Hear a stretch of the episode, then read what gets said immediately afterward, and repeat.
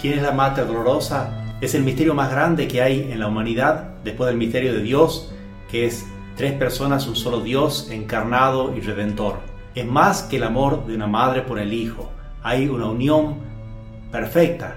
Es la obra maestra del Espíritu Santo, la obra maestra de la gracia en un alma que dijo sí a la voluntad de Dios en ese anuncio del ángel y que va a decir sí también a ese otro anuncio que le hace el anciano Simeón a ser la Madre Dolorosa, a ser corredentora, a asociarse a la pasión de Cristo, a dejar que una espada traspase su corazón y contemplar a ese hijo que iba a ser ese Cordero Inmaculado que ella iba a tener que ofrecer en su corazón y que se consumaría en ese ofrecimiento al pie de la cruz, donde ella no va a pedirle que se baje de la cruz, sino que lo va a acompañar. Es Cristo el sacerdote y la víctima, y ella está junto a la cruz junto a su Hijo, acompañándolo, como nos acompaña también a cada uno de nosotros en nuestros dolores. Tenemos ese enemigo del alma que llamamos carne, que es ese horror al sufrimiento y deseo de cualquier gozo, así nos cueste el alma y la salvación eterna. Entonces la Virgen no viene a quitarnos la cruz,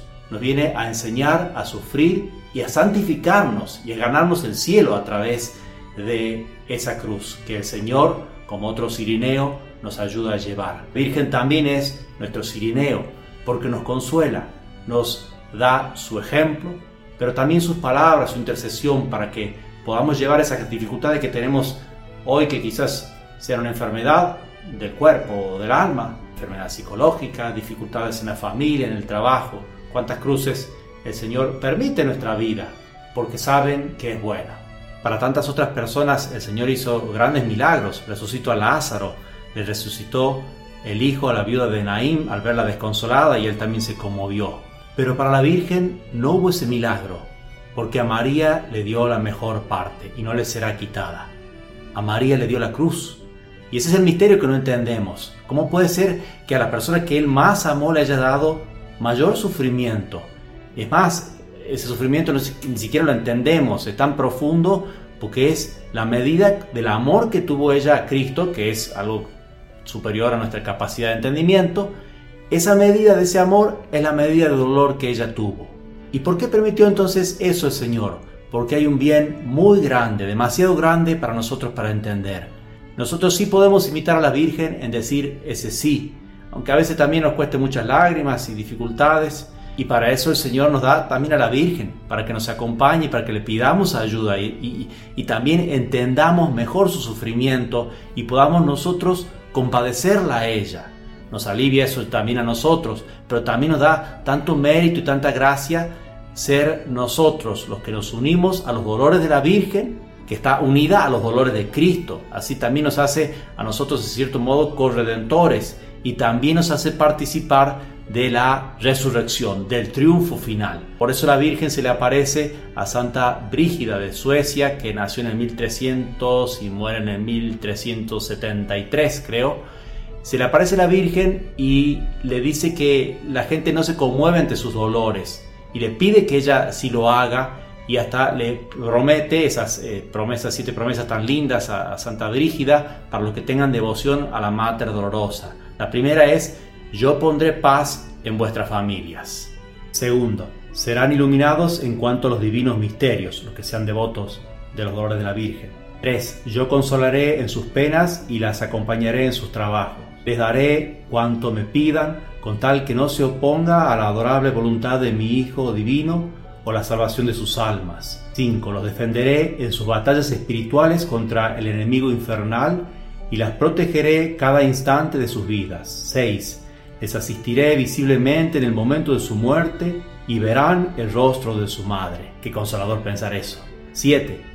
He conseguido de mi divino Hijo que todos aquellos que propaguen la devoción a mis lágrimas y dolores sean llevadas directamente de esta vida terrena a la felicidad eterna, ya que todos sus pecados serán perdonados y mi Hijo será su consuelo y gozo eterno. Vivamos entonces esa devoción a la Mater Dolorosa. ¿Cómo? Rezando el rosario de la Mater Dolorosa, meditando sus dolores. La Virgen se le apareció a los servitas en el medioevo en Florencia, eh, los siete santos fundadores, y les enseñó esta devoción. También la adoptaron los pasionistas y otras órdenes religiosas. En Miles Cristo lo rezamos los martes y los sábados y te invitamos también a rezarlo con nosotros.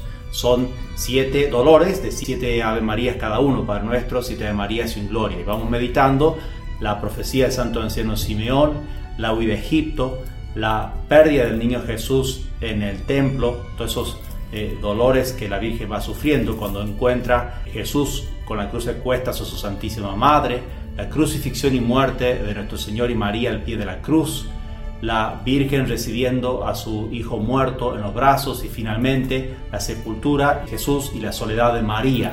Allí la Virgen acompañó y consumó ese sacrificio de Cristo entregándose completamente y luego mantuvo esa esperanza en el dolor. Así nos enseña la Virgen a mantenernos confiados en Dios en medio de las persecuciones, tribulaciones y dificultades que tenemos que pasar en esta vida. Y finalmente recibió ese premio a su fidelidad. Cristo se apareció primero a las que más lo necesitaba por haber sufrido más que nadie y a las que más se lo merecía por haber sido fiel al pie de la cruz. Pidámosle eso al Señor. Sí, que nos ayude en tantas dificultades. Sí, que incluso levante algunas cruces que tenemos en nuestros hombros, ¿por qué no pedirlo? Pero sobre todo que tengamos esa aceptación y ese abrazar su voluntad, sabiendo que lo único que importa es Él, el cielo, estar contemplando a la Virgen misma, a la Madre Dolorosa por toda la eternidad. Eso nos prometió la Virgen si tenemos esta devoción a ella. Pidamos al Señor como una gracia particular, ahora que celebramos este 15 de septiembre a la Madre Dolorosa, que nos dé un aumento enorme de amor a su Santísima Madre, la Madre Dolorosa.